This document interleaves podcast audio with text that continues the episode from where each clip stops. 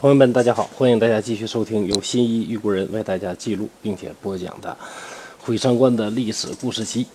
接下来呢，咱们继续讲中国历史上那些著名的变态啊。前边呢，我们讲了夏朝的桀，商朝的纣，时间呢继续往后推移到了周朝。周朝的几位大神呢，我考虑来考虑去啊，都不是太明显啊，都不是很牛。比如说这个周厉王、周幽王，他们都是昏君，都是有名的昏君。但是呢，他们在历史上的这个作为啊，离我们这个要求变态，特别是这种这种大变态啊，距离还是挺大的。嗯，考虑来考虑去，都无法入选。无法入选呢，我们再往后翻，周之后呢，到了秦，中国呢，终于开始有皇帝了。在秦这个朝代呢，皇帝本来就不太多，秦始皇呢就不算太变态，拿不出手啊。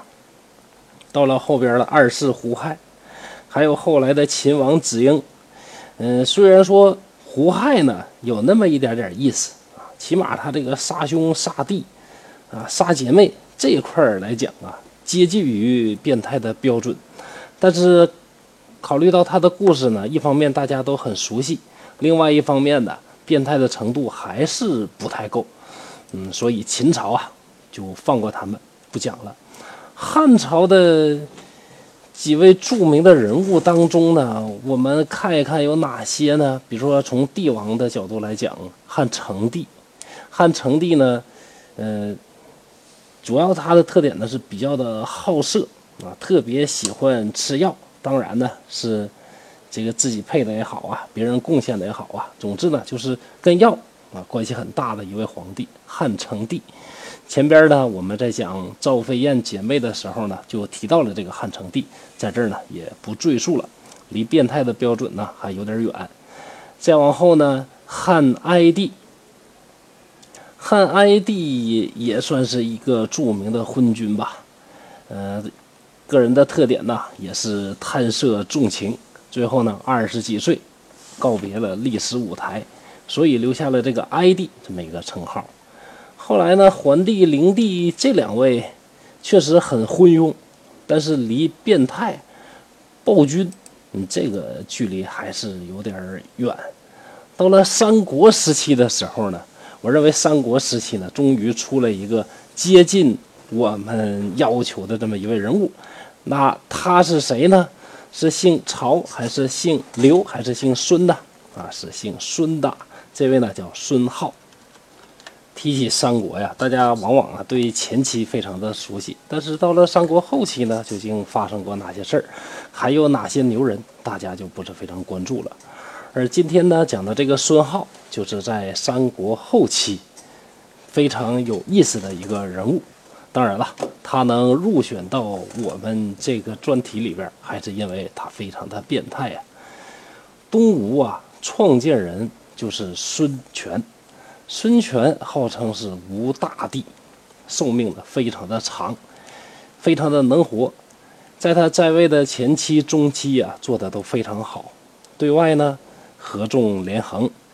击败了这个北方来的曹操，还有西边来的刘备，两场大战呢都获得了胜利，用人呢各方面呢都非常不错。但是到了晚年的时候啊，孙权呢就变得非常的昏庸，而且呢也变得非常的残暴。因为孙权这个人呢，秉承着一个原则：女人呢非常多，但是任何一个女人都不立为皇后。不立为皇后呢，也就意味着她没有嫡子，没有嫡子，在中国这种嫡长子继承制、继承制的这个世系里边啊，那怎么能够选择继承人？这就成了一个大问题。这位吴大帝呢，是不信任自己的任何一个儿子，大的也不信任，中的也不信任。后来呢，弄来弄去，弄来弄去，实在到最后呢，没有什么办法了。孙权死后呢，是由他的幼子孙亮。继位，幼子登位啊，是什么好事儿吗？当然呢，这个幼子登位之后呢，很难把握住国家的这个权力的这个这个权柄啊。于是呢，这位孙亮，就是孙权的小儿子孙亮呢，被权臣所废。废掉之后，立了谁呢？立了这个小儿子孙亮的兄长，叫孙修为帝。孙修啊，他死后啊，他的儿子呢都非常的年幼，这怎么办呢？孙休的儿子呢，这个没法再选了，那孩子都这么小，为了能够国家稳定，所以呢，各位大臣们呢在一起呢共同的商议，认为啊，不能啊让东吴啊再出现一个特别年幼的少主了，决定呢把废太子孙和，就是孙权的儿子这个孙和呀。因为他呢没能够继承，没能够继承这个孙权的这个皇位，呃，所以叫废太子。而这位废太子的孙和呢，他的长子叫孙浩，啊，就把孙浩呢立为了东吴的第四位君主。也就是说呢，东吴的世袭继承呢是这样的啊，最开始孙权，孙权呢。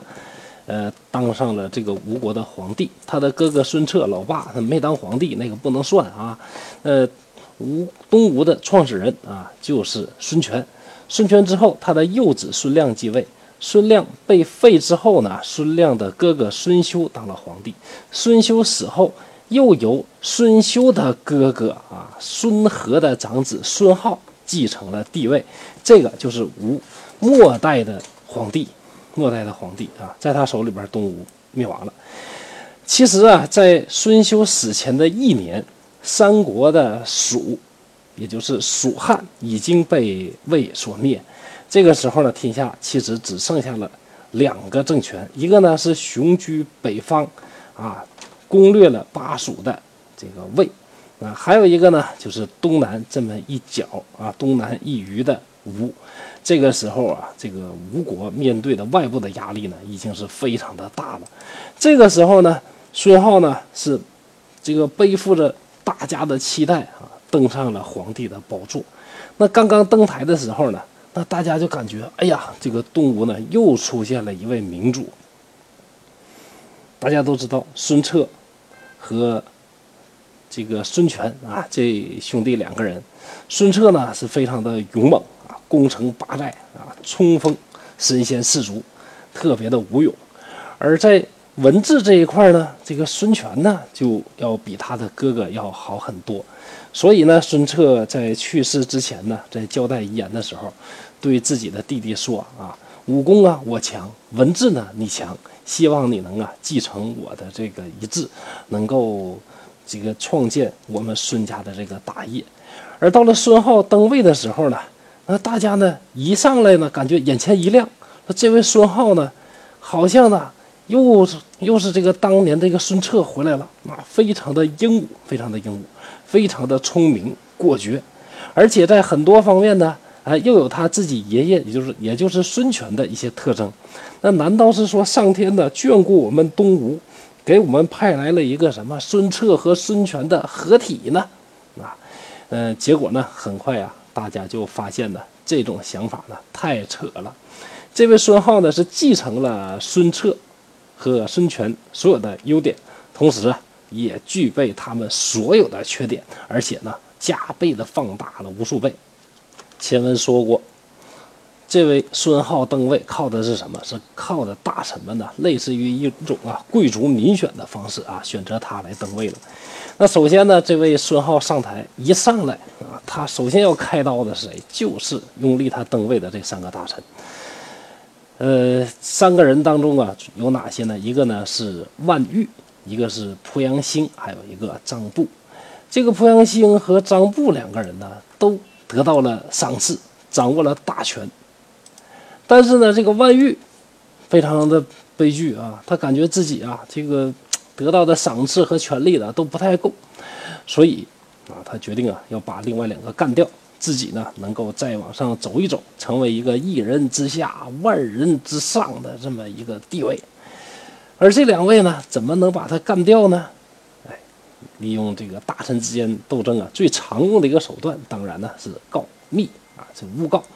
于是呢，这位万玉呢就诬告濮阳兴和张布他们两个人呢。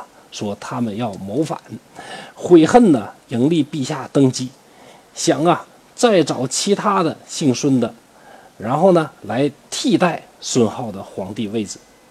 啊，孙浩是一个非常聪明的人呐，他对自己的位置啊，这个权力啊，当然是非常看重的。一听说呀，有这两位呢，有这么一种这个想法，再加上呢，一直呢都感觉啊，这两个老东西呢，老监督我，啊，做点坏事都不行。于是呢，趁机啊，把这个濮阳兴和张布借这个机会就做起来了，并且把他们流放到南方。在流放的半路上呢，又派杀手把两个人呢给干掉了。干掉之后呢，一灭了两个人的山族。在一灭三族的过程当中啊，哎，孙浩发现张布啊有个女儿很漂亮啊，非常的美，绝色呀。于是就把这个张布的女儿留到了自己的后宫当中。为什么说这位孙浩是个变态呢？你说呀，把人家的老爸杀了，啊，人家的女儿呢在你的后宫里边，相安无事就完了。你要是喜欢他呢，你就日日夜夜的跟他欢好就完了，你要不喜欢他呢，给他打入冷宫，或者直接把他杀掉，那这个也是很正常的。但这位孙浩呢，偏偏是什么呢？一方面呢，他非常宠爱这个美女；那另外一方面呢，他还呀要去刺激人家。那有一天呢，孙浩就故意的问这个张美人，说：“我的美人呐，嗯，怎么最近看不到你的父亲呢？”你的父亲去哪儿了？啊，大家想，那张美人呢？听到这种话呀，当然是非常的气愤，就说呀：“我的父亲呐，我也好久没看到了。据说呢，我的父亲是被奸贼所杀了。”孙浩一听大怒：“哇，你敢讽刺我！”就命令人呢，用木棒呢锤死了张美人。而这个张美人去世之后呢，孙浩又非常思念她的容貌。哎，我的美人呢，确实非常的美。于是呢，命令人去刻制出了这个张美人的木像，整天放在自己的座位旁边。有一天呢，孙浩呢就问左右说：“张布啊，还有其他的女儿吗？”啊，手下说：“有是有啊，但是呢，早就已经出嫁了，啊，是别人家的了。”孙浩一听，好嘞，对吧？呃，原先的张美人去掉，呃，去世了啊，挂掉了，让我干掉了。那我呢，再找一些其他的张美人嘛，就命人呢把她抢到自己的宫里。一看呢，还是一样的，那闭月羞花。于是呢，是非常的宠爱，昼夜厮混，是不理朝政啊。而这位张夫人呢，可以想象啊，他的心里啊，这个是什么样的一种感受？自己的老爸呢，被人杀了。自己的亲姐妹呢也被他杀掉了，这明显是一个特别变态的仇人呐！跟他在一起生活呀，心里的压力呢非常的大。当然呢，很快就去世了。而最开始呢，迎立孙浩登基的三位大臣，剩下的那位万玉啊，这回啊成功的干掉了两个竞争对手，真的达到了一人之下，万人之上。有一天呢，这个万玉呢，呃。想来想去呢，感觉一人之下，万人之上还是不过瘾。要是把这个孙浩给他废掉，然后呢，再另一个新君登位，那这下呢，这个我不是真的就是真正是东吴的真正的老大了吗？于是呢，就开始密谋。孙浩呢，非常的聪明，他的耳目啊，很快呢就得到了这个消息。孙浩呢，当时并没有动任何的声色，而是呢设宴招待这位。这个万玉悄悄的在酒里边下了毒，而这位万玉呢也是非常的这个狡猾啊，嗯，一进来呢就感觉呀这个这个不对劲儿啊，这个宴会呢有问题，于是啊悄悄的这个少喝了很多的酒，呃，并且呢回家呢服用了解药。到了家里边之后呢，想来想去啊，虽然躲过了这一劫，那将来也不会有什么好下场。万玉没有办法了，还是自己服毒自尽了啊！早知道你还不如直接一次就结果了得了，对吧？还喝了两回毒，那这也算是够悲剧的了。孙浩呢，这个人特别的喜欢喝酒，《三国志》里边啊，关于他的记载里边有这么一段说当初孙浩啊，经常的大宴群臣。在宴会上啊，每一次都得让大家必须得喝醉啊，不喝醉的这个绝对是不行的。为了能够保证这次宴会获得成功啊，所有人都能喝醉，特别安排了黄门侍郎呢有十多个人，这十多个人呢，不用喝酒，就侍立在旁边，其实呢是起到了一个监督的作用。就是今天的什么呢？这个九监会的会长，或者是九监会的委员会的这个成员，九监会的主席呢就是孙浩先生。然后这十位黄门侍郎呢，就是九监会的十位成员，就监督大家。然后呢，就监督这些人有哪一些过错，等宴会结束之后，按照他们的过错呢，过错呢进行惩罚。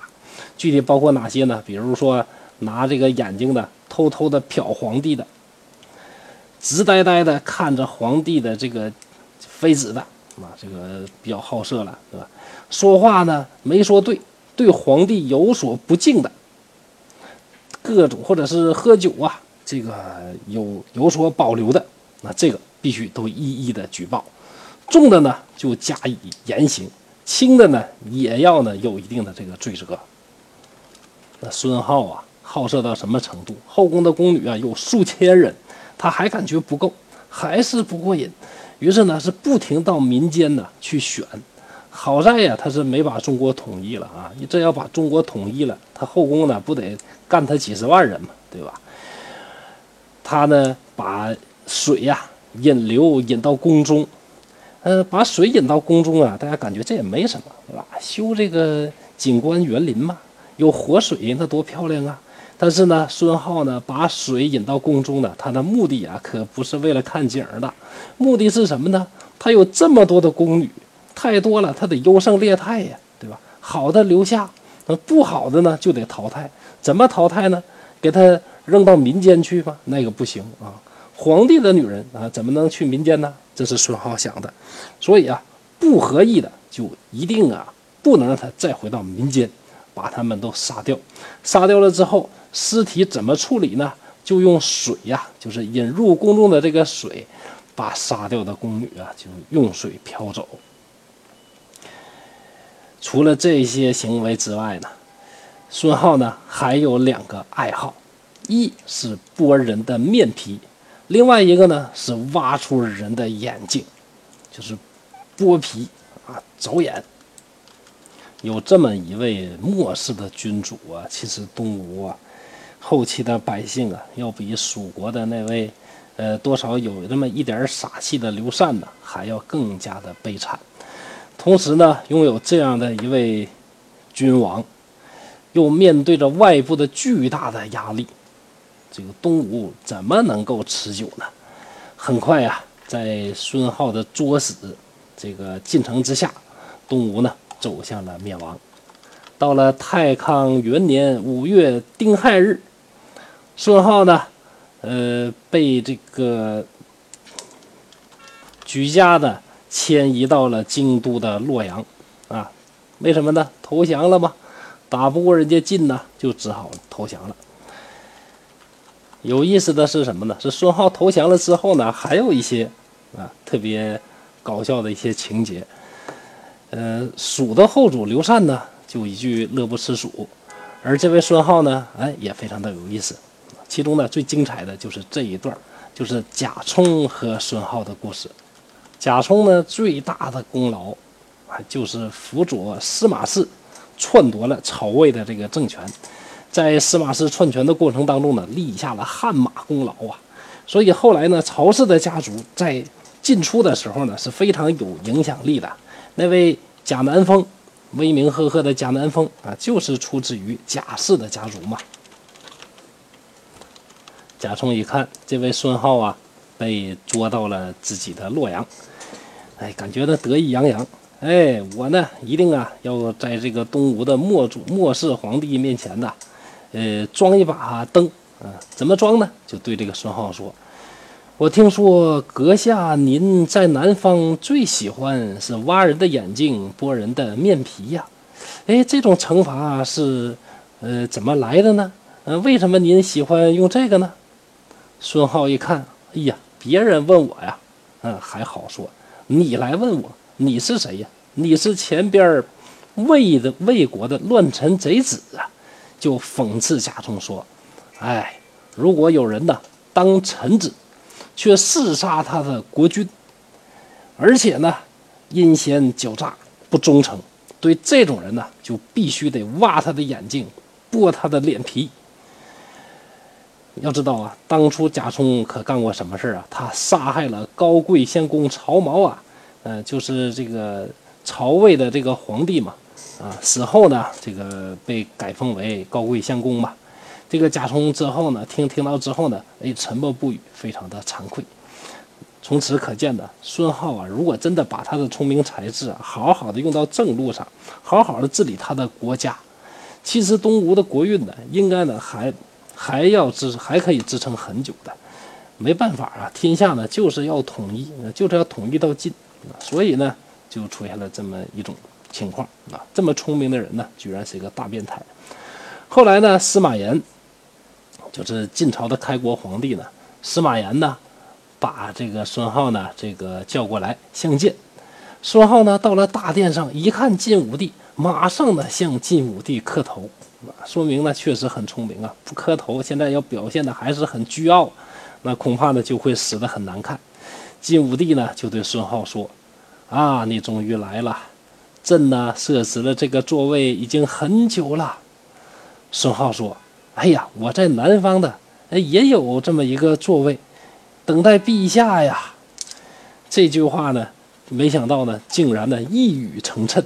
因为进出之后啊，司马炎之后呢，很快呢发生了这种八王之乱，呃，八个司马打来打去，打来打去，结果呢，有的司马打不过其他的司马，就找少数民族，什么氐呀，什么桀呀，什么呃匈奴啊，这个几个少数民族进来之后呢，乒乓武士一顿滥杀，把这司马氏搞得呢也混不下去了，混不下去怎么办呢？跑吧，啊，这个司马氏呢就渡江啊，跑到了南方。跑到了南方呢，正好呢，他们所在的地盘呢，就是以前东吴的这一块地盘。果然，这个东晋的开国君主啊，叫司马睿，在建业呢建立了东晋。当初啊，孙浩给司马氏准备的位置啊，嘿，真的就在后来用上了。这个时候呢，司马炎问孙浩说：“听说南方的人呢，喜欢做儿乳歌，就是我。”啊，和你这种歌，说你呀，呃，能不能给我也做一首呢？孙浩呢正在喝酒，那这个擅长啊，那喝酒啊，行令啊，那当然是非常强的。这儿舞歌，那这个当然呢，我这个非常强。好嘞，那我就给陛下您呢做一首歌吧。这歌是这么写的：说昔与汝为邻，以前咱是邻居啊，今与汝为臣。上如一杯酒，令如寿万春。哎，这个短短的五句话，当年我们是邻居，现在呢，我是您忠心耿耿的臣子啊！敬奉皇帝陛下您呢一杯酒，祝您呢是万寿无疆。晋武帝呢听到这首诗呢，感觉非常后悔呀，不应该让他做这首诗啊。这位东吴的末代君主孙浩。和前边的夏桀和商纣啊，都有一个共同点，就是他们呢都非常的聪明，口才也非常的好。可惜呀，他们的聪明才智啊，没有好好的用在治理国家，反而呢，用在自己呀变态的荒淫当中。那他们的国家呀，最后遭到了灭亡，那也就是非常正常的喽。那么今天呢，我们就讲到这儿，谢谢大家。能听到这儿的朋友，您辛苦了，非常感谢您的关注和支持。本套《毁三观历史故事集》最初就是播着玩的，所以太多不如意的地方，影响了您的收听，在这儿深表歉意。本人正在播讲一套东北话趣说聊斋系列，秉承本人一贯的毁三观风格，用东北话播讲不改变、不删减、不解读的高清无码聊斋故事。我将把所有《聊斋志异》当中四百九十多个故事全部用我的方式进行讲解，希望您能订阅和收听，让我用全力以赴制作的音频补足我的遗憾。谢谢你。如果你想订阅这套专辑，可以点击我的头像，然后就可以看到另外一套专辑。期待在另外一套专辑当中与您见面。